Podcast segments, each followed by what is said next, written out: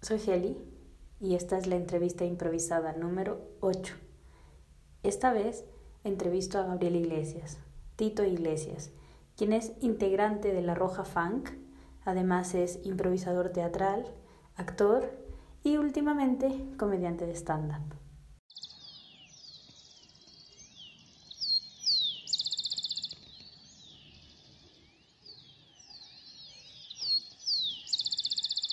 Soy Gabriel Iglesias, tengo 39 años y me dedico a varias cosas que tienen que ver con lo artístico, podría decirse, y el entretenimiento.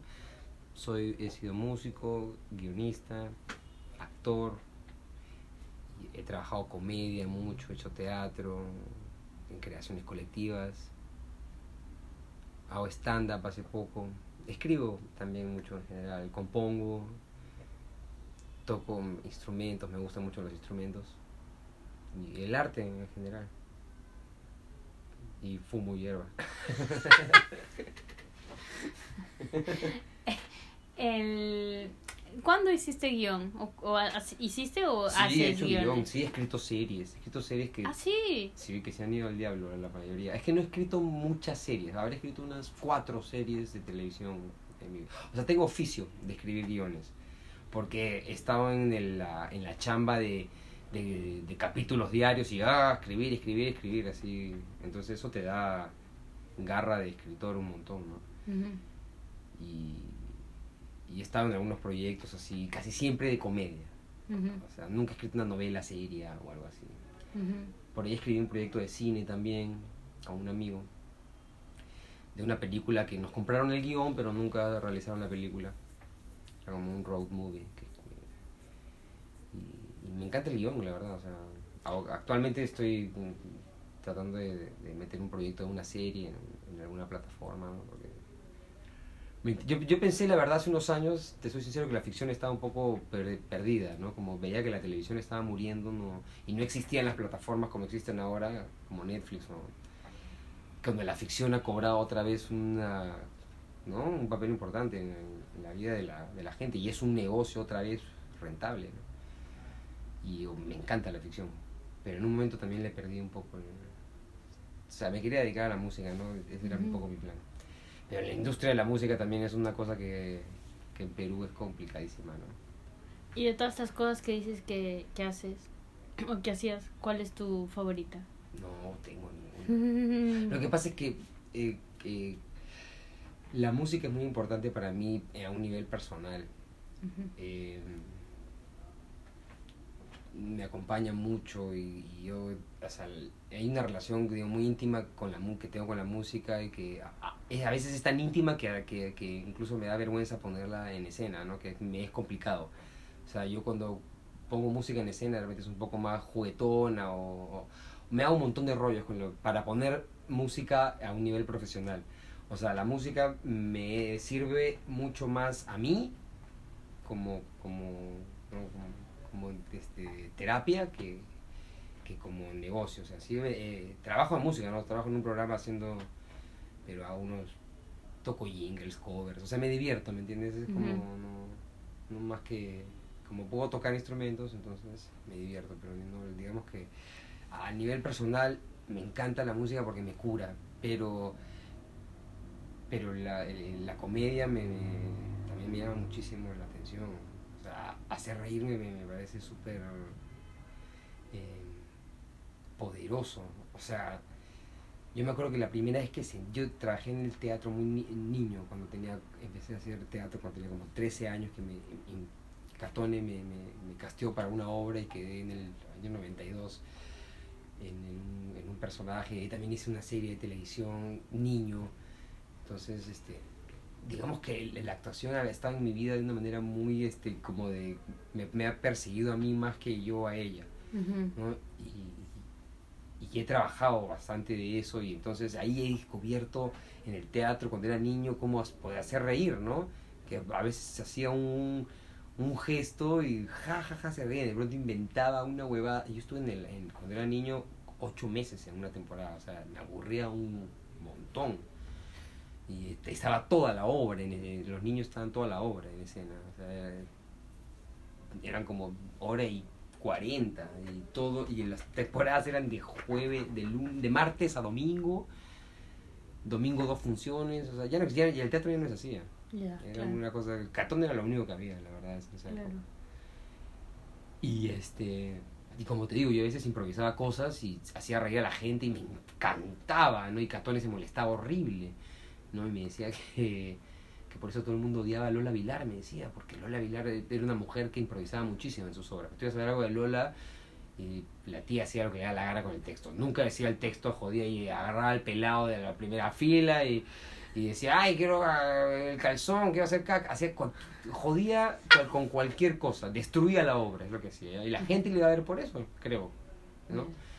Y, pero él se molestaba cuando yo me salía, ¿no? Porque me decía, esto, por eso todo el mundo la odia, Lola Vilar, me decía, porque ella nunca respeta nada, ¿no? Y de verdad ella solo trabajaba con su familia. Y creo que cuando se refería a todo el mundo la odia, se refería a los demás actores, ¿no? Porque debe haber sido un problema trabajar con alguien que te rompe todo el texto, todo el tiempo. Porque el, resto no sabe improvisar, pues está preparado para su texto y si le rompe ya no sabe qué decir, supongo. Es que también hay que saber improvisar. Yo en esa época me pasaba la mano, también te digo, me aburría. Entonces en un momento ya hasta la chica que de producción que era mía me decía, oye, a ti te falta nomás hacerle, guiñarle el ojo a la gente. Ya. O sea, claro. no, esto no es un dibujo animado, me decía, no te pases.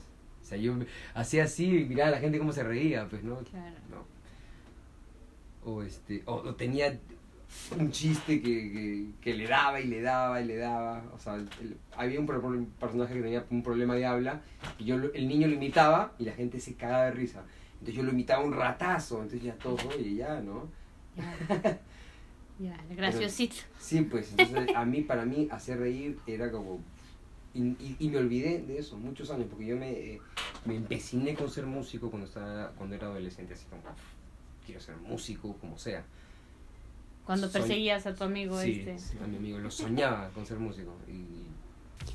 Antes de la entrevista, Gabriel me contó que le insistió mucho a un amigo para formar su primera banda de música. Me convertí en lo que quise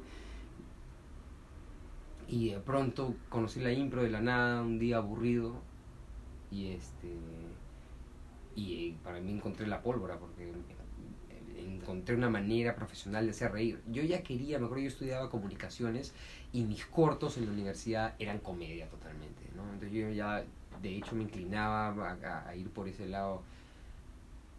Y el absurdo, ¿no? Me encantaba, o sea, películas ochenteras, esas, ¿Dónde está el policía? Esas películas donde pasan estupideces que el tipo está buscando algo y dice bingo y saca la cartilla de bingo, ¿no? o sea, es humor estúpido, ¿no? Entonces con mis amigos en la universidad compartíamos totalmente eso y teníamos, hacíamos cortos con ese humor absurdo, ¿no? Y me, vacilaba un montón, me encantaba. Pero de ahí me dediqué a la música y también como que, que me olvidé, pero cuando descubrí la impro, sí, como te digo, descubrí la pólvora, porque descubrí la capacidad de, sin tener que producir un corto, poderme yo parar en el escenario, hacer reír otra vez, o sea, no es teatro, me encanta, me encanta, fluí muy bien, así que de pronto me fui como un pez así en eso y me paré muy rápido en, los escenarios donde estaba ya la gente que lo hacía hace tiempo, ¿no? Como que me, ubiqué muy rápido y automáticamente ya estaba en match y lo hacían. Habían dos compañías que lo hacían, que todo y Pataclown en esa época. Y yo estaba en las dos. Y, eh, y de pronto empecé a hacer plata haciendo impro, habían eventos, habían cosas y de pronto otra vez estaba actuando sin querer, ¿no? Y, este, y al, paralelamente ya con la banda, la banda también se metió al teatro porque eh, conocimos a, empezamos a, con, con Carlín, empezamos a hacer Perú Jaja y esas obras que hicimos hace unos Ah, pero eh, no sabía que ustedes hacían la parte de la música de Perú Jaja. Yo, ya hacía, yo hacíamos todo, pues, o sea, éramos los creativos, todo, entre todos creábamos la pastrula y ya, pues me fui por, totalmente por el lado de la comedia, ¿no? Y funcionaba muy bien. Hemos hecho plata con esas obras. O sea, se llenaba la gente porque... Claro, siempre. Porque hacer reír es una huevada difícil y cuando se logra es como una adicción. La gente va. Así, o sea, esta huevada banda que te hace cagar de risa y cuando es algo así... Es monstruo tener algo que funciona, que, que funciona y que, que hace reír y que llama a la gente. Por eso a mí el stand-up me pasa de vuelta. Yo todavía estoy en un proceso de encontrar un montón de material y entenderlo todavía, esa nota, ¿no? Pero... Pero me parece fascinante porque ya cada vez lo libero más. O sea, es como... Es algo que sí ya puedo hacer ahora sí solo. Es como mi pequeña obra para el que puedo hacer. No necesito... Porque, por ejemplo, ese grupo de teatro también del Perú Cajá ya está como disuelto. Ya no, no, no creo que vuelva a, a ser como era antes, ¿no? Porque la gente cambia está en otra cosa. Gabriel ha comenzado a hacer stand-up comedy desde hace muy poco. Mm, diría que menos de un año. ¿Y de qué hablas en stand-up? Lo que pasa es que he ido he ido encontrando de qué hablar, porque yo al principio quería escribir estándar y no lo entendía, cuando no, no entendía la técnica, y empecé a decirle a un amigo que me enseñe. Y este y me salían así como temas de mi familia o cosas así. Y cuando y tengo algún material y me sale me salió mucho de, de la religión, por ejemplo, me fue muy fácil, ¿no? porque me parece que la Biblia es un cuento muy gracioso, pues. Entonces tengo varios beats así que son de, de, de historias de la Biblia que son realmente estúpidas, ¿no? Desde que la serpiente habla y es cojudo, ¿no? Ya es Madagascar, ¿me entiendes? claro, pues, o sea, cómo el animal va a hablar, o sea, ya el, cuen- el libro es fantástico y, y la gente, puta, se lo traga como si fuera... Pareciera que hay gente que cree que eso pasó en la realidad en algún momento. Claro, está la paloma. Está la, el, el- agua que se divide en dos y pasa por ahí la gente. La multiplicación de los panes y peces. Bueno, y eso, eso que es incluso Jesús es más reciente. En el Antiguo Testamento hay historias, puta, que era el, era el planeta Tierra, dices esta weá. Ya. No, pues, no, nada que ver. Hay, un- hay una historia de la Biblia que baja una mano del cielo y escribe algo en una pared. Y dice que baja la mano y escribe un mensaje. Hace un grafiti. Hace un graffiti, la mano en una pared. Exacto, hace un graffiti. El primer graffiti de la El primer historia. grafiti. Está ahí en Con la mano de Dios. Eh, Sí, con el dedo, escribe algo. Y no me acuerdo qué significaba, pero me acuerdo clarito la imagen de la mano bajando. Entonces, puta, para yo me, burlo un montón de esa abogada, ¿no? Que la gente pueda creer que eso, que eso alguna vez pasó en algún punto de la historia. Este, Porque, hay, porque todavía ahorita no hay algo que pase así, así como que se abre el mar otra vez, que hay un cojudo ahí. la verdad. ¿Y eh, ah, sientes alguna diferencia de ti cuando estás en el escenario haciendo impro y de ti cuando estás en el escenario haciendo stand-up? O sea, la sensación, ¿cómo es? Lo que pasa es que yo todavía estoy bien cachondo en el stand-up. Eso es lo que yo siento. Todavía no podía responderte bien esa pregunta porque no domino el stand-up al nivel que, que, que domino la improvisación. O sea, todavía sigue. El, la improvisación no es un reto ya. Lo otro sí, sigue siendo un reto y, y quiero ya dominarlo, ¿no? Porque me parece que tengo que encontrar ahí un kit todavía que me. Porque, por ejemplo, hace poco me presenté este en una muestra de un amigo y tropecé horrible, o sea, el público estaba muy frío y yo, por ejemplo, empecé de frente, yo nunca había empezado haciendo estándar, había estado en grupos y alucina, nunca había empezado, siempre había agarrado a la gente caliente, entonces entro y empiezo. Entonces ese día agarré y eh, no estaba mi, mi amigo, pues que se puede ser profesor, y me dijo, oye, tú anima al principio, me dijo, y empiezas con, tu, con lo tuyo y ahí presentas al otro. Entonces, yo dije, hola, ¿qué tal? ¿Están bien? ¿Están bien? No, pues, ya digan de verdad, ¿bien? Bien, no, no, no, no, más, más, más. Bien, y ahí, ¡woo! Y yo dije en mi mente, listo, caliente. Empecé una huevada que al principio, en lo primero que dije no lo entendieron. Ya. Vale, porque todavía lo probé. Era un chiste que no había Ah. probado. Y según yo era perfecto, ¿no? O sea, yo tengo, tengo chistes de que, de que soy flaco, por ejemplo. Ya. Ya hablo de que soy flaco, entonces me jodo que parezco un pejerrey mezclado con pejerrey. O sea, no- entonces empecé yo con el. Me puse el parante acá y le digo al, al del frente, le digo, ¿está bien? ¿Me ves o me tapa el parante? Y el huevo me miró así como, No, no te tapa. Mm, continúa. mm, Y todos así como, mm, ah, no entendieron. Te explico de nuevo. No, no, no, ya, voy a avanzar. Ok. y se volvió, pues empezó a poner tenso. Ya. Ay, sí, eso es feo. Y, y, ah, y puta, lo remaba, lo remaba y había risas medias. así, y la verdad, terminé así como medio ¡pah! en el suelo. Porque para Concha lo que había hecho no lo tenía como súper practicado en ritmo. Entonces yo en mi mente estaba contando con risas largas para yo poder acordarme de lo De que lo venía. otro. Entonces cuando tú tienes risas cortas, No te tiempo. tú tienes que pum, pum, pum, bombardearlo. O sea, no al espacio. Y yo mientras respiraba para acordarme lo que venía, ya estaba el silencio mortal ese de mierda entre un chiste y otro que, Ya. que es puta, muy tenso. Entonces me empecé a tensar y fui con un amigo nada más. Y mi amigo me dijo, te pusiste tenso, pero te tensaste. Cuando bajé dije, te pusiste tenso. Nada más. Sí, pues. Lo remé igual, ¿no? Y entendí que el material funciona, solo que yo estaba tenso. O sea, que algunas cosas, porque probé mucho, por ejemplo. Me panudísimo que ya todo lo voy a hacer nuevo. Total, como me voy a presentar el sábado, dije, voy a probar, entonces. Y muchas cosas, yo siento que sí funcionaron, pero no tanto porque yo estaba tenso. Y de ahí tuve que volver a subir, porque tenía que subir al medio también como para animar y presentar al otro. Y ya estaba el público caliente, y yo subí con otra actitud ya de frente, como puta, a ver, ya, ¿quién le gusta la hierba? y me gritaron, ¡uh! Muy bien, entonces estaba, ya estaba más relajado. Ya. Y empecé a hacer un par de chistes más de hierba y se cagaron de la risa. Entonces era que realmente que estaba tenso al comienzo. ¿No hay escuela aquí de stand-up? De No. escribir. No, pero hay gente que lo dicta y lo sabe hacer bien. O sea que lo en- no alucino la técnica algo muy complicado de enseñar. Claro, porque hay un montón de gente que hace ahora. Un. Aquí, un montón. Por eso digo, no hay escuela que les enseñan, ¿no? Pero sí hay talleres y sí hay profesores que, eh, o sea, y, y que el proceso es de, de sacarte material y que te, cada clase tienes que traer y te enseña la técnica.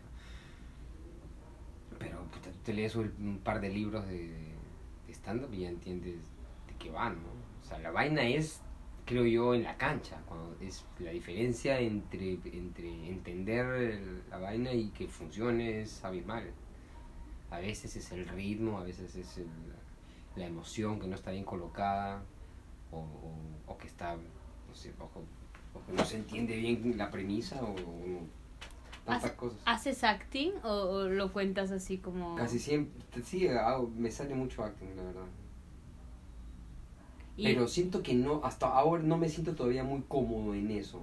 No sé por qué. O sea, por ejemplo, es, el estándar es algo que realmente todavía estoy aprendiendo. Yo creo que es cosa del estilo de cada uno que va encontrando su forma. Me gustaría usar, por ejemplo, Vincha. Siento. Ay, yo también, me encanta, me encanta, me encanta, me encanta, me encanta. Siento que me daría movilidad más para poder Sí, eh, actuar. Yo al principio, yo también estoy empezando un poquito, y, y usaba el, siempre con el parante, el micro ahí, y después otras veces como el que me presenta me da el micro, ¿no? Y yo, no, déjalo ahí, pero cuando me lo da, hay un momento estoy súper nerviosa y tiemblo y el micro está, no, por favor, no, o sea que sí que me gustaría la vincha mejor. Ah, pero debería intentar más en El micrófono de vincha es este micrófono que aquí se, bueno, aquí en España se le llama de diadema. Este que te lo pones en la cabeza, como detrás de las orejas y tiene pinganillo también creo que se le llama. Y que tiene un micro delante de la boca así chiquito y que no tienes que coger, ¿no? Que, que te lo pones eh, por las orejas y luego se conecta atrás con una cosita. Tú lo estás haciendo con parante. No, con micro mano. Conmigo, no, déjalo ahí. Así te da más movimiento. Bueno, prueba. Lo que pasa es que sí, para de verdad es una incomodidad. Sí. Porque tienes que ponerlo, luego te pones nervioso y coges el, ¿cómo se llama? El cable. Ay, no sé. No, más que, que, que, que me ponga nervioso es como, no sé, tengo un chiste donde este, qui- quiero ah, cargar un bebé y decirle a mi hija este que ponerla celosa, mira qué linda la bebé, ¿no? Y entonces, puta, el micro lo tengo acá y siento que, no sé. ¿Le haces eso a tu hija? ¿Qué? maldito, maldito padre. Es que es gracioso que se pone celosa.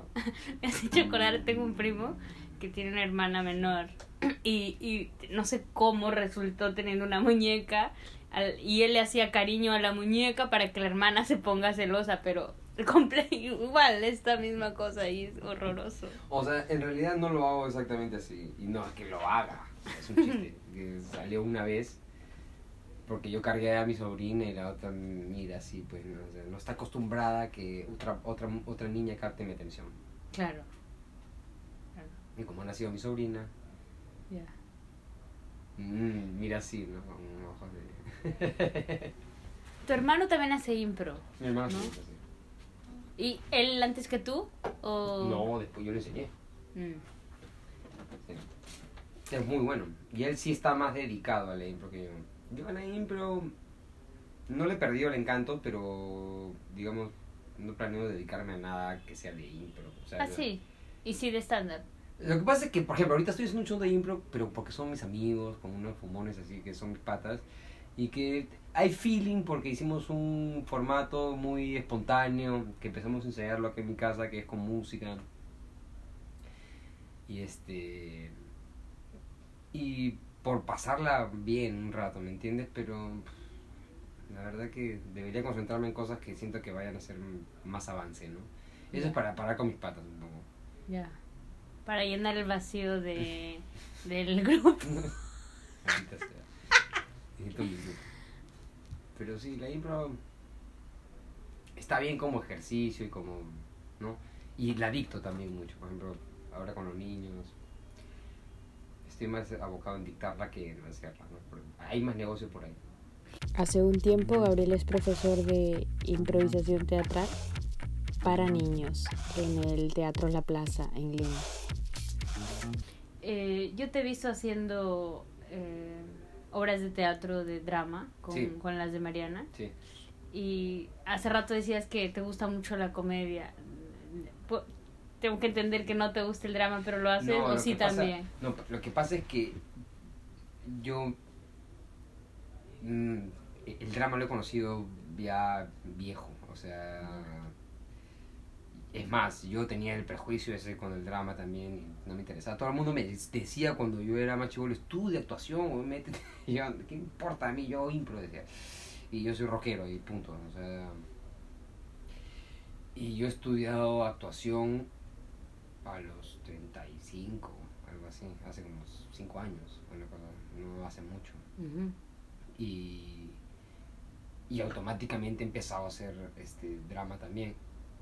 Y lo que he encontrado es, o sea, mm, o sea, sí me gusta hacer reír, pero también ahora me gusta este, hacer algo que tenga verdad en escena. O sea, no solamente que dé risa, sino que sea orgánico y que sea de verdad.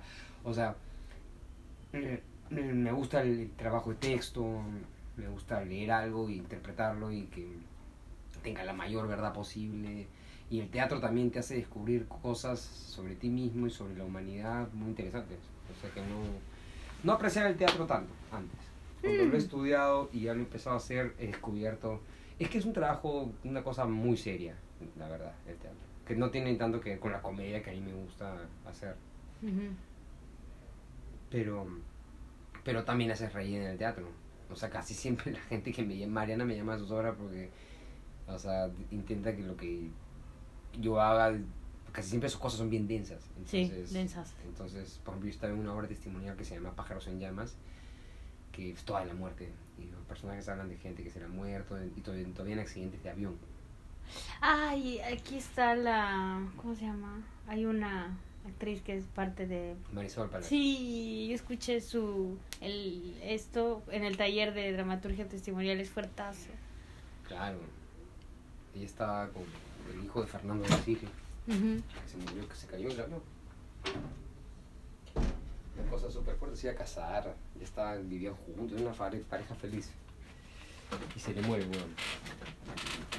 Y este, yo no estaba contemplado en el proyecto, como muchos proyectos de Mariana donde yo no estoy contemplado y me llaman después porque dice esta weá es demasiado densa, necesito que este weón venga, porque como ya nos entendemos y ya hay, o sea, hay un trabajo ya previo. Mm, sabe que yo puedo, o sea, voy a llegar y voy a buscar puntos de... Y ella le decía puntos de luz. Búscale puntos de luz a, a la obra porque es muy dark. Mariana de Altaos es una dramaturga peruana, dramaturga y directora de teatro.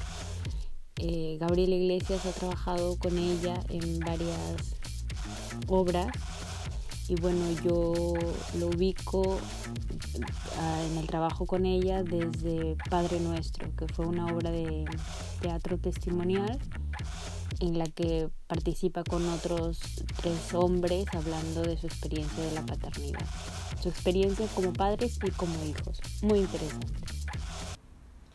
Y este y por ejemplo esa obra en particular Pájaros de Llamas que es lo más dramático que yo he hecho, o sea, era muy fregado puntos de luz. O sea, por ejemplo, puntos de comedia nunca hubo. O sea, nunca, no hay nada que haga reír ahí, creo. En pájaros, no, en ningún momento. cero, risa. Pero sí hay algunos puntos de luz. Por ejemplo, ni música, porque puta, yo venía con propuestas de tocar cosas y todo se veía como, uff, no, estamos hablando de la música, cállate, sale ahí. Era jodido. En un momento yo, en ese momento, yo me acuerdo que en esa hora le dije a Marina, oye, ¿estás segura que quieres que yo esté? Porque parecía que todo lo que yo propongo no va con la obra porque ni siquiera era que a ella no le guste, yo mismo lo sentía, que la que yo proponía Ajá. decían, "Eso, estamos- estamos hablando de los estamos muertos de esto, es jodido, ¿no? Y este... Y de ahí, la- ahí Marina me dijo que, que, que, ya que, que no, que igual, o sea, que yo también estaba haciendo cosas ahí que no tenían que ver con comedia, pero que, o con puntos de luz, sino con aportar al drama, ¿no? Actuando ahí. Y no, no hubo puntos de luz, pero lo que sí hubo era puta, un montón de verdad en esos textos, ¿no? Y una cosa así súper intensa y verdadera. Entonces eso también me pone. Lo he descubierto de viejo, pero, pero igual más me pone ese reto. O sea, más me pone ahorita en- entender bien el estándar, entender un material del cual me sienta seguro como para yo poder jugar, porque ahora que lo veo, puta, yo debido, yo debido estar jugando con ese público el otro día 20 minutos hasta que conecte, o sea, lo que fuese, ¿no? Hasta que conecte con algo, que haga reír con algo improvisado y recién ahí ya nos entendemos y puedo empezar. No hice eso, me dio cólera esa mala jugada. Porque pues no tengo, no me falta recursos para quedarme ahí parado, a cola, mirando a la gente a la cara, a ver hasta dónde. ¿Sí? ¿Qué tal? Hola, sí. O sea, bien, conectados hasta que salga algo ahí. Porque no. No les di respiro, pues no les di opción a que me conozcan y yo, como si ya me compren. que exacto, no les di opción a que me compren. Hay que, sobre todo si estás primero, tienes que pero ahora me provoca hacerlo siempre, ¿no? Me provoca entrar, porque yo siempre tengo problemas con entrar. Me parece siempre forzado. Hola, ¿qué tal? Y dices un, o sea, tienes algo que decir. Tiene que ser más relajado. Todavía me falta esa cancha que uno tiene para hacer parecer que lo que estás diciendo no te lo aprendiste, sino que es algo que M- tú... más relajado, pero igual todo ese proceso de hacer que te compren es un generar tensión. Es, es loco, porque, o sea, estás tenso esperando que te compren, pero a la vez mostrándote relajado. Lo que pasa es que no tienes que forzar nada. Si no estás relajado, no estás relajado. Ya. Si no estás relajado, tira, pues. Tira el texto. Si estás relajado, o sea, muéstrate si estás nervioso, yo me quedaría así nervioso. Y diría, disculpen, estoy nervioso. O sea, hasta que conecte. Soy una persona nerviosa, creo. O sea, cuando tú muestras la verdad, la gente eso, ¿no? Si tú estás, hola, ¿qué tal? Oigan, voy a decirles algo, o sea... Sí, a ver, ¿qué nos vas a decir? Es muy interesante porque no, muy verdadero no parece. Ya. ¿no? O sea, tiene que haber verdad desde el comienzo y eso es jodido, ¿no? O sea, pero es esa conexión... Yo estoy aprendiendo un montón del estándar, la verdad. ¿Hay alguien de aquí, o sea, que haga stand-up aquí que te guste? Por ejemplo, me gusta mucho gente que veo que son alumnos y que, y que sacan material increíble, gente que nunca ha hecho nada de comedia y que de pronto tienen chistes buenazos y, y, y- y incluso cosa que a mí me, me dificulta aún hacer, que es un personaje bien definido de estándar, ¿no? Que es, siento que es algo importante también que definir, o sea, que ¿Quién eres? quién eres, porque no eres tú exactamente, es una versión de ti, ¿no? Y, eh, contra más, no sé, pues este pata Galafenakis de, de- del, ¿cómo se llama? No sé qué hice anoche, qué pasó anoche, tiene un stand-up donde él se le ve que es, un, pues si pareciera un alcohólico fracasado, ¿no? Y no, no creo que él sea un alcohólico fracasado en la vida real, pero tal cual su personaje lo juega todo el rato así, ¿no? Y a partir de eso hace todo eso. Y parece él también, no parece personaje, como... Y he visto alumnos que, o sea, no sé, hay una chica muy divertida que, que tiene, que va a cumplir 30 y, es virgen. Genial. O sea, no suelta eso nunca, es ella, es, es una es la que es virgen. Y, puta, y desde ese chiste saca cosas geniales, ¿no? Que hasta sus viejos quieren que tire, ¿no? Que su vieja en el nacimiento, en vez de poner a la Virgen María, La pone, pone la foto ella. de ella. Toda la mamá de Virgen en cae risa. Eso me, me parece genial, que está súper definido. La gente que yo conozco que lo hace, incluso que son mis amigos y todo, eh, me gusta, o sea, pero son gente que yo conozco mucho y sí, y no, no me hacen reír tan fácilmente, en todo caso. Y, lo- y veo que, que no hay, no hay nadie que, por ejemplo, la gente, es que la gente que lo, hace, que lo hacía hace años, hoy no siento que haya subido de nivel o, Mm. o que sea mucho mejor, o, o de repente ese es el nivel que tenían y ahí es. Pero sí tienen éxito, sí hacen cosas y sí... Sea, por ejemplo, hay un club de la comedia acá Sí, sí, he visto. y, y son mis amigos, entonces yo jamás, yo también a- me apestaba el estándar cuando, cuando era más chivolo, o sea, no, no me, inter- me parecía que yo decía, defendía la impro, levantaba la bandera como si fuera algo que...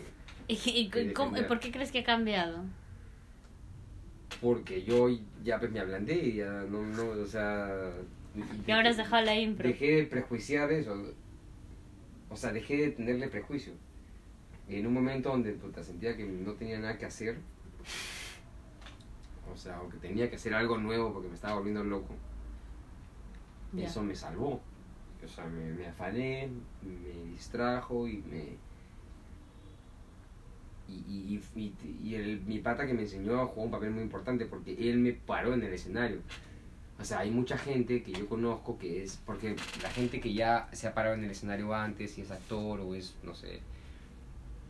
Ponlo a hacer un monólogo stand-up, a escribir su material y seguramente lo va a escribir, lo va a sacar, pero ver, cuando se pare en un escenario ahí es donde está la verdadera prueba. Cuando yo me, iba a parar, era una muestra de mierda donde nadie me iba a conocer y son eran familiares de los alumnos, pero yo no pude dormir la noche anterior. O sea, yo me he parado mil veces en el escenario, hacer un montón de cosas arriesgadas y, y, y está que me moría de miedo. Eh, y supongo que eso es lo que me ha enamorado, ¿no? Que me, me logré parar así tenso y todo funcionó y y es un camino de que me, que, que me vacila recorrer porque es como en todo en la comedia es un puñetazo y caes y de ahí tú das ganas y pierdes ganas y pierdes. Igual que en la impro también no ganas y pierdes ganas y pierdes y ahorita yo estoy en ese proceso el- de probar material. Y además a todos los estandaperos les pasa o sea todos fracasan es parte de. Y contra más fracases, más éxito vas a tener, porque significa que ya sabes lo que no. Funciona. Exacto. Yo no quería aceptarlo, ¿no? Porque yo con la impro cuando fracasaba, puta, me iba a mi casa muy frustrado, ¿no? Pero en realidad esa frustración es la que más te hace aprender, ¿no? ¿Te ibas frustrado? ¿No lo tomabas como eh, estoy jugando? No, pues porque es como una mala noche, pues es como un, es como un tenista que le ganaron. O sea, no creo que salga diciendo, hey, me divertí jugando tenis. Sea, puta, me ganaron, pues, o sea, Pero es que en la impro no estás solo. En el stand-up sí te puedes echar la culpa solo a ti. Porque lo has escrito tú, lo preparas tú, sales tú, lo defiendes tú. Pero la impro es en grupo. Sí, pero igual puta, puedes brillar tú, ¿ah? O sea, puede que todos hagan... Yo he estado en espectáculos de impro donde tal vez el todo no fue la cagada, pero yo me divertí como un chancho. Y, y siento que yo brillé. Y eso para mí es suficiente para irme a mi casa con la cabeza arriba y, y diciendo, hoy la rompí. O sea, no sé si el show la rompió, no me importa, pero yo la rompí. y así me voy, o sea, pero cuando siento que yo no la rompí o yo, puta, no funcioné, nada, una frustración terrible. Ay. Sí, de hecho me ha pasado. Y, pero esas son las lecciones más, más interesantes. Ya, pero en la, en la impro me parece súper difícil porque no, no la rompiste ese día y que mejoras para la siguiente si es impro. Hay algo, pues, porque ¿por qué no la rompiste? ¿Qué te faltó? ¿En qué la fregaste? ¿En qué la cagaste? Eso se te queda en la cabeza. Y lo incorporas y tratas de no volver a pisar esa piedra, pues. Ya. ¿Mm? Como lo que te digo ahorita de, de, de, de ser primero y de empezar. O sea, es una piedra que créeme, no voy a volver a... O sea, porque lo pasé por eso. Ya. Y me frustró y me jodió y hasta ahora me lo, me lo acuerdo. Te lo estoy, no solamente te lo he contado a ti. O sea, me faltó ahí cancha. Algo Claro, que no, no, claro. no lo dominaba. Y, yo sé que en algún momento hay algo que voy a hacer un clic y... Ay, ah, es por aquí. Sí. Es como en la música lo que llaman el groove, ¿no? Por ejemplo, en el, en la- o el swing en la salsa, ¿no? Es como tú puedes tocar salsa o esos, esos, esos ritmos que son para bailar, o el reggae, y, y muchos pueden tocarlo, pero hay algo que encuentras que es lo que hace que la gente baile, y eso es el, el groove, y es una forma de tocar eh, que proyecta ritmo que es algo que te digo, o sea, cuando el rock no pasa, porque el rock es como, es algo que siempre va como para adelante, ¿no? Hace, no es bailable, pero el te hace mover la cabeza. Entonces yo no estoy, mira, yo estoy tocando nada, pero esta llevada de ritmo, este groove, y si a mí me hace bailar, le hace bailar a la, al que está, ¿no? Esos ritmos así como que son...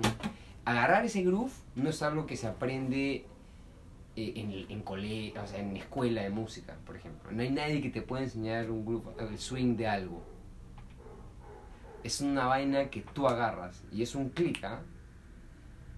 Por ejemplo, la impro también, yo estuve, yo he tocado funk años sin groove. Lo he encontrado así como un día que vinieron, me acuerdo, los Tetas, no sé si conoces, es un grupo de funk chileno. Ah, creo que escucho. Y este.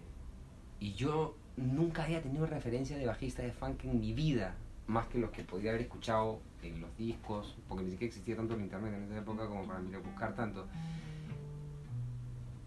Y este. Y tocaba, pero mi toque era duro aún. O sea, era no, no tenía tanto groove. Y me acuerdo que lo vi al bajista de- del grupo que vino, que eran todos profesionales, y como el pata o sea, movía su cabeza y entendí que este hombre estaba vacilándose con el ritmo en el bajo. Yo bailaba como un energúmeno, pero no le encontraba el groove al instrumento. Y, y yo te digo, he tocado años, así como, así como he hecho años impro, en la onda de que a veces me ligaba y a veces no. Y me decían, tu problema es de... el- la- la- la- no sé, las profesoras que me veían, me decían, tu problema es de estado, no estás en el estado correcto. ¿Cuál es el estado correcto? Exacto.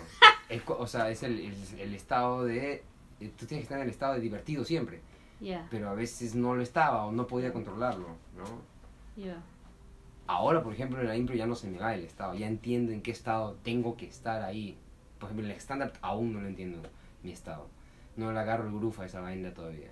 Y es porque pues, tienes que estar ahí intentando hasta que yo ya me conozco, o sea, yo- y tengo un montón de recursos para moverme en escena y hacer comedia, solo que aún no puedo hilarlo con el stand-up. O sea, entre el material que tengo, que yo siento que me lo tengo que aprender, porque por ejemplo, ahora que no me lo aprendí tanto, dije, voy a dejar que fluya, total, lo tengo en la cabeza, digo. Pero no, lo tienes, tienes que tener el orden en la cabeza bien planteado. Porque si se están riendo bajo, tú tienes que pa, pa, lanzar el otro. Y no pensar cuál digo o qué viene. Porque esos segundos, puta, te cuestan carísimo después volverlos a subir. Te vas tú cansando y... Ay, así esas respiradas, esas que dices, bueno, eh, ya, a lo que sigue. Sí, y el ritmo también. No, además sí se me notaba el que venía en la cabeza, prácticamente. Entonces, esos trucos los vas aprendiendo, supongo que haciendo. ¿Y cuando te has olvidado, si es que te has olvidado, has improvisado? No, nunca. No. supongo que yo, por ejemplo, por, ejemplo, por eso que no agarro el groove. Siento que todavía soy muy muy duro en el estándar. texto. Sí, porque siento que si empezara a improvisar algo no podría volver. Siento, tengo esa sensación de, de que si me olvido y empiezo a hablar huevada y media, no sé a dónde me voy, me iría a otro ya. Me iría a otro lado. No podría volver. Ya. O no sé, no sé cómo volver. o volvería sin coherencia, ¿no? Porque... Pero tal vez eso da risa. tal vez eso da risa, Creo que también da risa fracasar. O sea, me provocaba ese día, también me iba a mi casa diciendo, ¿y por qué en un momento si estaba tan tenso no dije que estaba tenso? Porque eso cómo ayuda a la verdad Ay, disculpe, creo que no estoy haciendo nada chistoso decir eso. Pues que no me miren así. Ven que se estén riendo tampoco, disculpe. O sea, un poco de verdad la gente se va a soltar, porque si yo estoy tenso, ellos están tensos conmigo, pues.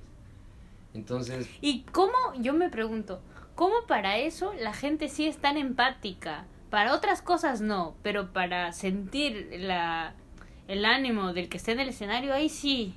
Es que es algo que no pueden evitar hacer. Cuando tú vas a ver teatro o vas a ver a alguien en escena, te come su energía. A menos que hagas esto y no mires, ¿no? Pero, te, te, comes la energía del, del que está ahí. Y, y, y, la empatía es una cosa inevitable. O sea, ¿quién chucha va a ver un espectáculo con... A ver, es esta mierda. Puta, esto es una basura, no va a funcionar nada.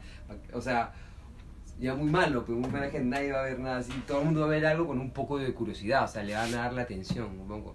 Solo que el stand-up es duro porque porque tienes que hacer reír. Sí, hay gente que se va con esa actitud a ver si me hace reír este, ¿ya? Sí, claro, porque es stand-up.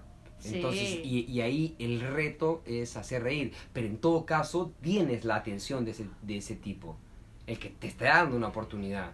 Tal vez no se ría, pero si tú le muestras verdad, lo, lo tienes. Eso es garantizado. O sea, y eso sí lo he aprendido en todo, ¿no? en, la, música, en el teatro, porque la, música funcionaba siempre, pues, porque es, la verdad pura, no nadie está fingiendo nada ahí. Entonces, esto es, este, éramos nosotros haciendo eso, ¿no? Y eso es, la verdad es lo que, lo que salva. Y yo estoy consciente de que la última vez que he fracasado haciendo stand-up ha sido que estaba ocultando una verdad, tratando de no pasa nada y vamos a ver que esto funcione yo creo que hay que asumir cuando no funciona, caerse de risa también, ¿no? Tratando de no mostrar la falta. Lo que pasa es que, por ejemplo, yo en, en la impro siempre he tenido muchos problemas de eso con, con evidenciar el error, porque bueno, el error está ahí, ¿no? Pero yo soy medio fregado con eso. Pero qué loco, porque en la impro lo que da risa es el error. Exacto. Sí, este y pero muchos aún tampoco no, no, no lo entienden y, y, a veces sobre todo porque a, a, veces hacemos impro que es como o sea y algo lo hago con mis patas es una impro que no tiene que ver con, con, inventar estupideces sino todas son relaciones o sea somos dos amigos y, y algo pasa con la relación no o sea uno está cansado del otro porque o uno está uno mientras uno está es orgulloso de su amigo, el otro está, no sé, harto de él y quiere que se vaya. Empezamos a improvisar relaciones. Entonces, digamos, a veces ahí el error no, no viene tan gracioso, ¿no? Pero igual me cago de risa, igual rompo la huevada. Ya. Y este... como mi pata que el otro día de que el imbécil me puso un nombre y me puso otro. Y tal vez la gente no se acordaba de qué nombre me había puesto, ¿me entiendes? Pero yo le digo, oye, me llamaba diferente. No puedo con mi genio. Yo soy... y por ejemplo, con el estándar me falta entrar en ese terreno, creo. Ahorita lo estoy descubriendo incluso. De cagarme en todo y, y, y hablar la verdad siempre. O sea, estar en la verdad, porque... Es que como yo... Yo linkeo más y es más, esos días antes de, ese di- de, de, de presentarme, yo le paraba diciendo a la gente que yo linkeaba más el stand-up al teatro que a la impro, porque en el stand-up te aprendes un texto, lo ensayas y lo dices. En ese caso se parece más al teatro. Por eso tantos actores hacen stand-up. Por eso, porque digamos están sostenidos del texto. Los actores tienen mucho miedo de improvisar en el escenario, ¿verdad? Es una técnica para crear personajes y escenas, pero en la seguridad de un ensayo, donde no hay público, ¿no? Eh, por eso se mueren tanto de miedo. Pero también se mueren de miedo de hacer estándar, ¿no? Ahora también es más... Sí, porque su texto, en, cuando son actores y trabajan de actores, no necesariamente es gracioso. Y en el stand-up tiene que serlo. Y es como, ay, no tengo gracia, no, reír. Y además tiene que ser estándar, o sea, tiene que ser chistes, ¿viste? Sí. Porque si son anécdotas graciosas, tampoco... O sea, no... O sea, el estándar tiene una técnica. Pe- Pero ahí creo que hay una... Depende cómo lo tome cada uno. Yo, yo he visto stand-up de gente que hace sus gags, porque le llamas beats. Gag, gag, gag, gag, gag. Chiste, chiste, chiste, chiste. Risa, risa, risa, risa. O hay esta gente que sube a contar su vida, anécdota, y que da risa también. Y que la gente se ríe. Entonces, Pero, con, pero tiene ritmo o hay momentos donde pastelea. Porque pasa es que yo sí reconozco la diferencia entre un monólogo de teatro donde puedes contar algo y que por ahí hay algo que da risa y por ahí no, o a algo que va directamente a hacer reír. ya, yo he visto eh, que da risa. O sea, eh, eh, la premisa es más larga, porque Ajá. como lo cuenta en plan es una anécdota. Pero va hacia un chiste. Sí, va, porque lo que cuenta es gracioso, sin que tenga la estructura del chiste. Hay, hay un, este, un especial que vi hace poco de, de Adam Sandler y el huevón tiene, por ejemplo, chiste, chiste, chiste y de ahí hace una canción que es chistosa y de pronto se pegó en una anécdota larga. Yo creo que lo que hacen, o sea, lo que se debe hacer es coger la anécdota y irla llevando en pequeños chistes. O sea, si, que, si no- si no hace reír cada tanto, el público de stand-up te abandona, pues o no. Tú O- estás en... A ti te gusta esto, premisa, remate, premisa, remate, premisa, remate. No, porque o sea, también me gusta este, coger una historia y volverla, pero, y, pero en todo caso también tiene que estar este, eh, con ritmo eh, para que tenga momentos de, de risa. O sea, sí puede ser algo largo. Y, y ese largo tiene que terminar en un chiste, ¿o no? Claro. Sea, tiene que en un chiste. Sí, pero a veces he escuchado algo que, que, que, que, que la anécdota es graciosa desde el principio, porque te dice algo loco y, y da, y da risa desde el principio, pero es una anécdota, no está formado como un chiste, porque el chiste está formado de tal manera que al final es lo que da risa, corto Ajá. o largo, al final da Ajá, risa. ajá, ajá. Eh, esta es una anécdota que, no sé, empieza a decirte que el perro está hablando, por decir algo, y da risa desde el principio. Ajá. Es una historia. es una historia graciosa. Sí, claro, porque también te con- empezar a contar un cuento gracioso. Yo en realidad estoy en eso de premisa, chiste, premisa, chiste, porque estoy aprendiendo eso. Ya. Por eso te digo, yo cuando siento que cuando me relaje, yo puedo hacer muchas cosas en el escenario. Puedo poner canciones graciosas, eso sí he hecho, por ejemplo. Y, Es pero- otro recurso. Exacto, tengo muchos recursos, pero yo quería aprender la técnica del estándar para poder crear chistes. Porque en realidad a mí cuando era chivolo, Chivolo es una palabra que se utiliza en Perú para decir chiquillo, alguien joven. Siempre me preguntaba eso, cuando te contaban un chiste así de Jaimito, de esa, de esa huevada, yo decía, ¿quién habrá inventado eso? ¿Quién habrá inventado esa historia que es chiste? Que termina en un chiste, Ya. ¿no? O sea, y después te das cuenta que hay una técnica para hacer eso, Sí. que hay una comparación, una exageración, una sorpresa, ¿no? Una premisa definitivamente, ¿no? Que está implícita, en, algún, en la mayoría de chistes está implícita. Por ejemplo, un chiste de Jaimito, la premisa es que Jaimito es un malcriado de mierda y que va a terminar en que él hace Algo. algo que ofende a todos los adultos, ¿no? Sí. Ya sabemos que ese es el chiste, ¿no? Ya sabemos, pero aún hay una sorpresa porque no sabes cómo lo va a hacer, Sí. ¿no? Como los gallegos que dicen que todo que son tontos, ya pues igual. Perdón. Perdón, Galicia. Porque es una premisa que obviamente no funcionaría en Galicia. ¿no? Claro. O que tú o te- vas a una a este a una convención de, de L'Oreal y no vas a hacer un chiste de que las rubias son tontas. Porque porque el humor también tiene que ver con el contexto, definitivamente. Por supuesto, Uno por tiene que saber supuesto. qué cosa decir. Con, ¿Con quién? Mi jefe dice con la parroquia, con el, el grupo de gente al que vas, que comparten.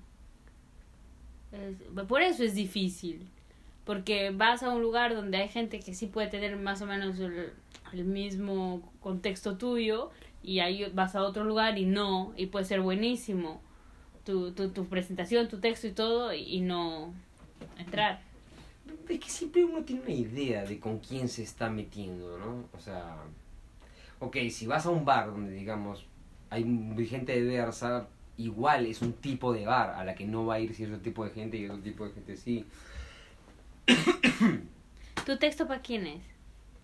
No sé, yo todavía no tengo suficiente material como para decir que es para alguien. Yo creo que lo que yo estoy escribiendo cada vez va siendo más rebeldón y como, por ejemplo, si, si eres católico, no, pues no, por ahí es que te vas a enojar. te podrías enojar. sí. Mm, A mis hijos los jodo un culo, mis hijos se pueden enojar.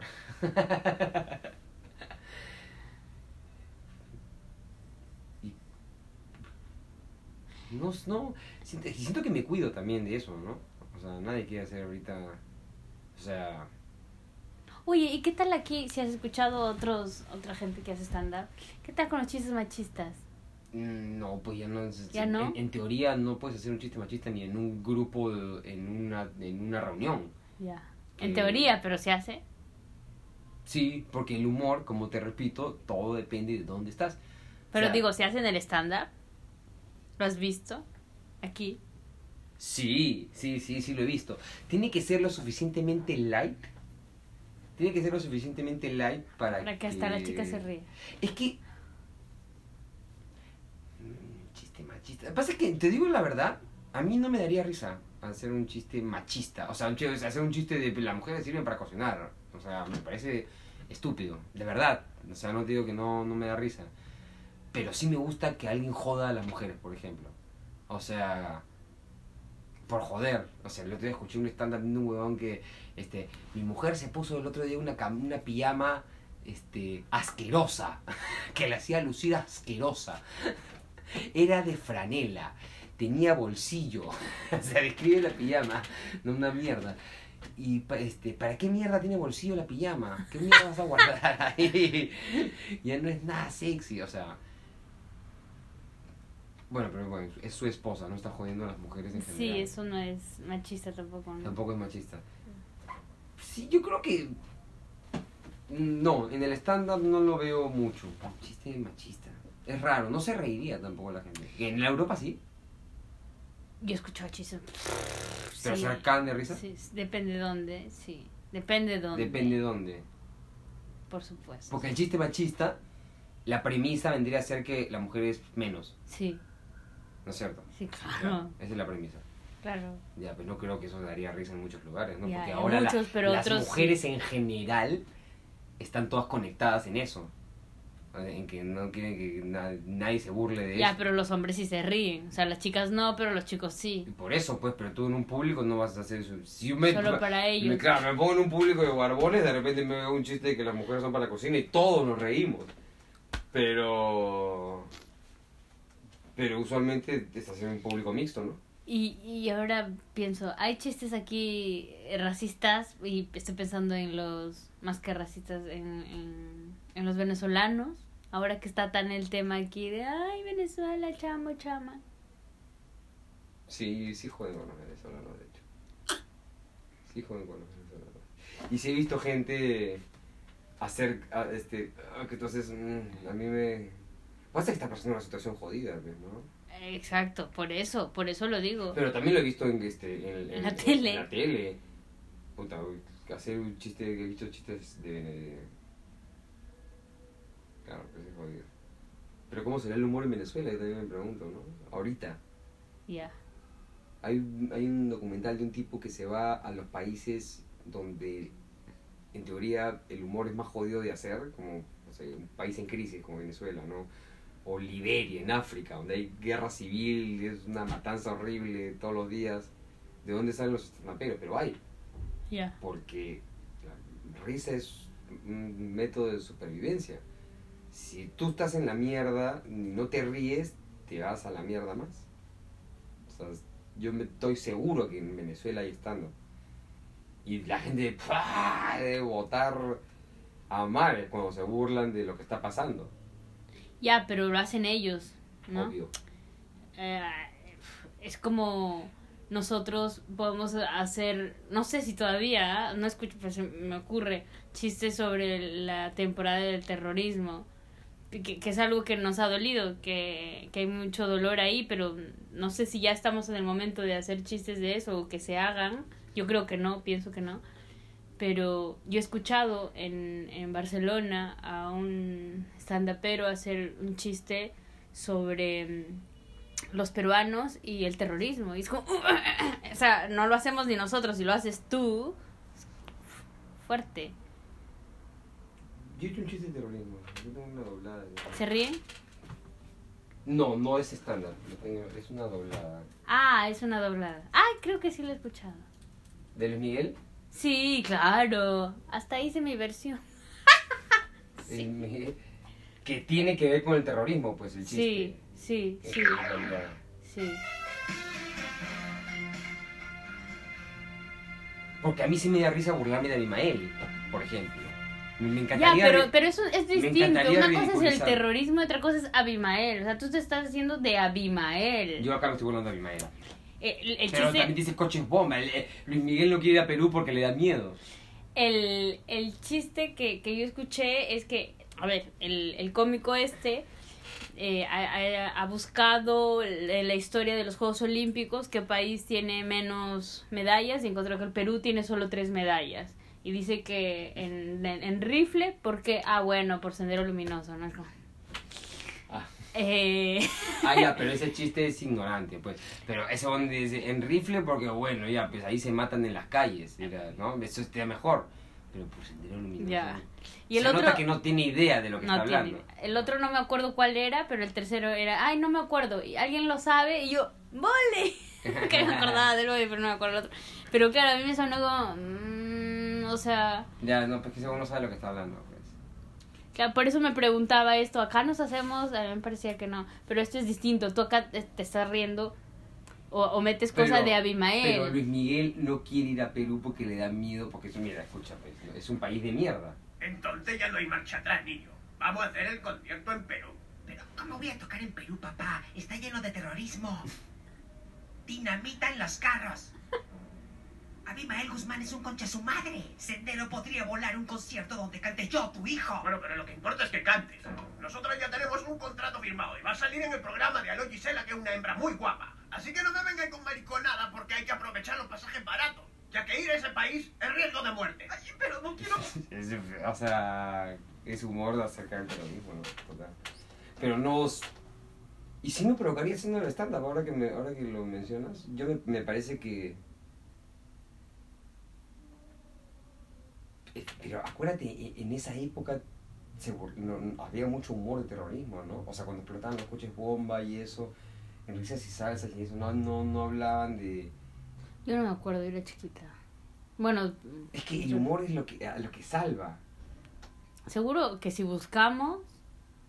De hecho, hay un humor donde en algún momento se salsa, ¿Qué año? Explota un coche bomba y, y Pon JB en 1990 terrorismo. Dije JD que no, no estaba acá justo a ese huevón pero sí había risas y salsas por ejemplo aunque no tampoco no me acuerdo mucho también no, no me acuerdo que haya habido mucho humor sobre eso No, yo creo que era más distractor. No, no, no, era más vedette, baile y cosita. Sí, No, no pues. era político. Oye, tengo otra pregunta. Si no hicieras stand-up, si no hicieras impro, si no hicieras música, si no hicieras teatro, esa cara, ¿qué, qué crees? ¿Qué es- ¿A qué otra cosa te podrías estar dedicando?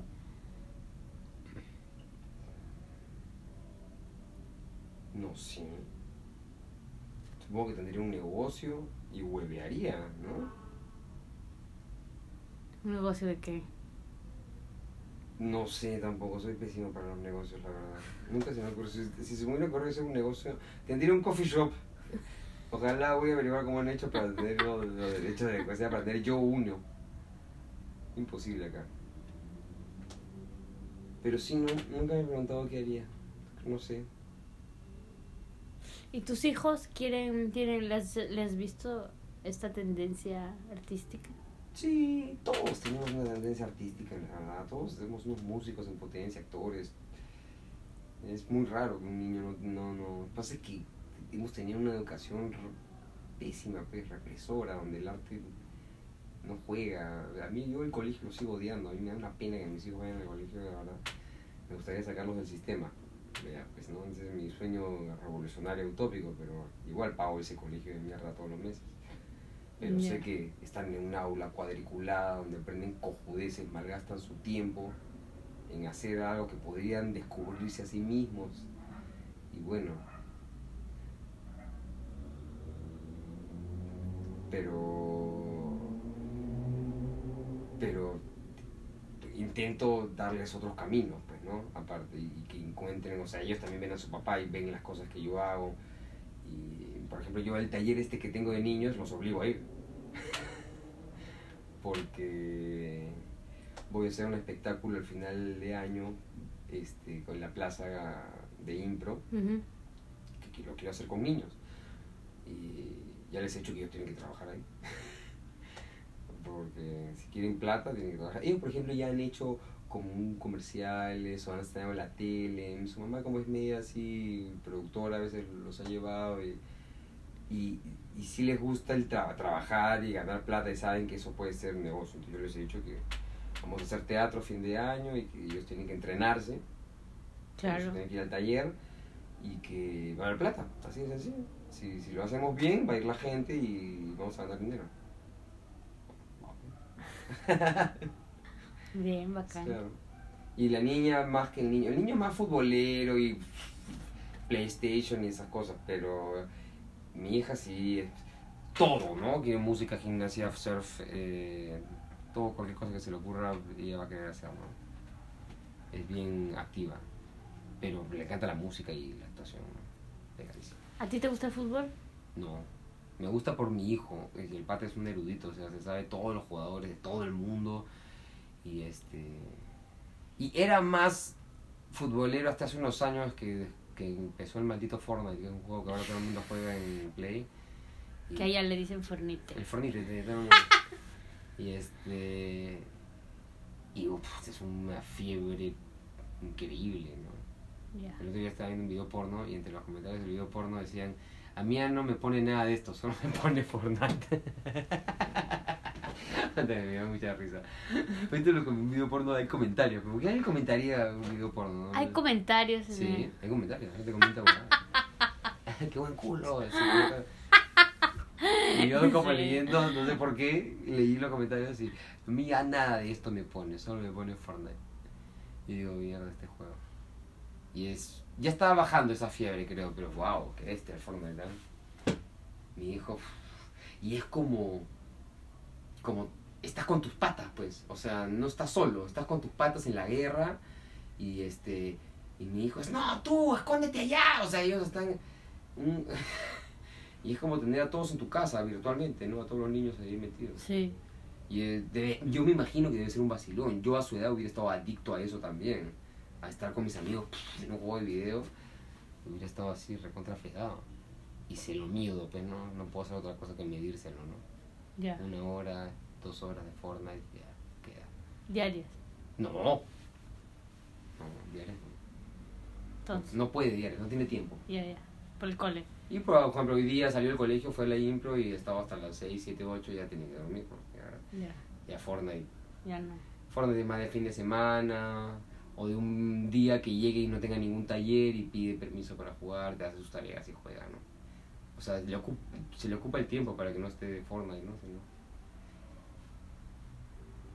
Pero igual los chibolos están pegados con las pantallas. Sí. Bueno, los chivolos y los grandes también, ¿no? O sea, Sí. las pantallas no con el Fortnite, pero sí con el móvil, con las redes sociales. Sí, pues estupidizados. Los chibolos pareciera que no están estupidizados, están ahí, pero un poco más conscientes de que de que esa es su realidad, ¿no? Nosotros nos hemos, más bien hemos, nos hemos vuelto así, pero eh, están ahí todo el día viendo videos, YouTube, ahora el youtuber es el nuevo rock and roll. O sea, los, nosotros admirábamos de repente a los Beatles, o no sé, pues, quién sabe, a lo que fuese, ellos admiran a los youtubers.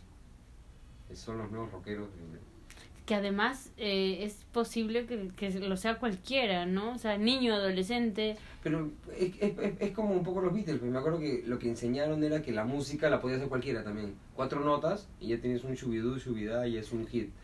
Entonces, ¿cuánta gente me imagino que le encantaban los Beatles, pero los viejos decían, esa judez, cuatro notas, esos huevones unos, unos lindos, les están vendiendo huevada, Ya. ¿no? Y ahora igual, entonces yo me digo, "Es una- ese no sabe nada, está ganando miles de dólares ahí por subir videos estúpidos, Ya. pero igual es, es- ellos son pues Y has visto, hay, hay canales de gente que juega cosas como el Fortnite. gamers. Y sí, y, y se graba jugando. Y, y, hay, y, y hay un público mirando a alguien jugando, no te Exacto. jode. Exacto. Sí, que mi hijo juega, termina de jugar Fortnite y empieza con el iPad a los videos de Fortnite. Le digo, oye, acá está jugando Fortnite y está viendo el video de... y se sabe todo. ¿Tú sabías que este... Es- Es como tirar y ponerte a ver porno. Una cosa así, así. No debería ser al revés. Sí, claro, debería ser al revés. Eso también hace, ¿eh? A veces llega y está viendo el video de Fortnite hasta que, hasta que lo dejo jugar. Claro, la previa, ¿no? Calentando. Acá, hasta que lo deje jugar. Oye, ya, para terminar, dime tres, tu top 3 del mundo mundial. O ¿De sea, en general, ¿De qué? vida, todo. O sea, tres cosas que te gusten, que te encanten en la vida, a las que no puedes renunciar. Ay, pero... Sí, amplio. como sexo, marihuana y arte. No en ese orden precisamente, pero... ah, Sí, creo que sí. Sexo, marihuana, arte. Y tienes un poquito siquiera de esperanza de que eh, tu grupo se vuelva... Pues sí, claro, que Sí. tengo esperanza, sí. Sí, voy a hablar con, él, con, con mi amigo, ese tiempo no hablo con él. Qué bien, qué chévere. Sí, no sé si funciona, ¿no? Seguro que la gente que conoce a La Roja Funk, su banda, eh, a La Roja, mejor dicho, a su banda de funk, La Roja, no lo conoce como Gabriel, sino como Tito, Tito Iglesias. A Gabriel se lo conoce más como Tito. Porque al final de cuentas también hemos querido como reemplazarlo, pero no fluye. La verdad, cuando algo no es, no es. Tienen que ser todos o, o no, o ninguno. Porque hace poco hicimos como una eh, una reunión, así una... Ahora hay gente que toca funk y que le encanta el funk y que son fanáticos de La Roja, así como... y que le invitaron a Pablo y a mí, a, ellos tocaban unos covers de La Roja y nos- yo toqué el bajo y él cantó. Y la gente, ah, se afanó como mierda, pero no es, pues no, es una cosa... Es como La Roja tocada por unos sanos. ¿no? La rosada. Sí, sí, sí. Una cosa tibia, ¿no? Agua tibia. Pasada Ya. por agua tibia. Bueno, ojalá vuelvan. Sería genial, la verdad. Porque hay un montón de potencial en esa banda. Sí hemos perdido el tiempo. Hemos sido una banda muy irresponsable, sin manager, sin patentar canciones, sin ninguna cosa administrativa de trabajo, o sea, hierba y conciertos nomás. ¿Y ahora hay una voluntad de que haya eso? Claro, si ahora todos somos grandes y todos nos dedicamos a esto, ¿no? Sí, ahora es una pena que no haya, la verdad. Habría un, un trabajo chévere, creo. Tenemos mejores, más conocimientos, mejores equipos, ¿no? Todo está mejor. ¿Y, ¿Y las letras han cambiado? No, o sea, nosotros nunca compusimos no. cosas nuevas. O sea, tenemos dos, tres discos y en eso, con eso, pa, pa, pa. Sería Siempre quisimos hacer música nueva, pero como te digo, mi pata, como ya de- desde que no fumaba también, ya no le provocaba crear mucho con nosotros. Entonces sí tocaba, pero no, vol- no volvimos a grabar nada. ya. No grabábamos, no, no creábamos nada nuevo. Cada vez que nos juntábamos, ¿era que tocamos? Lo de siempre. Total, igual es un tono. ¿no? Siempre. Gracias. A ti. Y ahora, la palabra en español. Hola, me gusta mucho la palabra murciélago porque suena muy tierno. Además, los murciélagos son unos animales muy bonitos que tienen las cinco vocales en su nombre y controlan plagas como insectos. Gracias.